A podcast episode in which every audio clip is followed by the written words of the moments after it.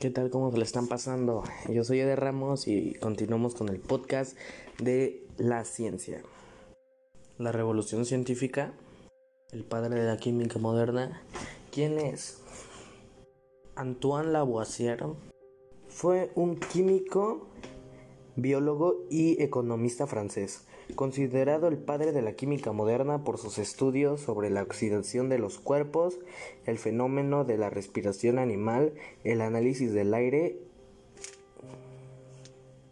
y de la conservación de la masa, la teoría calórica, la combustión y sus estudios sobre la fotosíntesis. En la conservación de la materia nos da el resultado de que no se crea ni se destruye, sino que se transforma descubrió elementos químicos como el silencio, el hidrógeno, entre, entre otros grandes hallazgos sobre entre otros grandes hallazgos de la estiquiometría y la ciencia en general.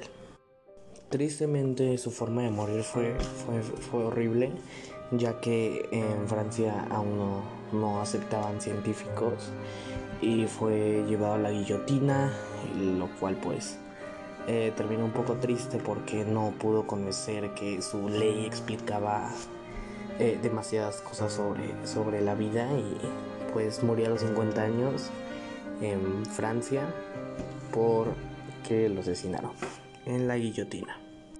Pues gracias por, por oír el podcast, fue, fue un pedazo más de, del podcast.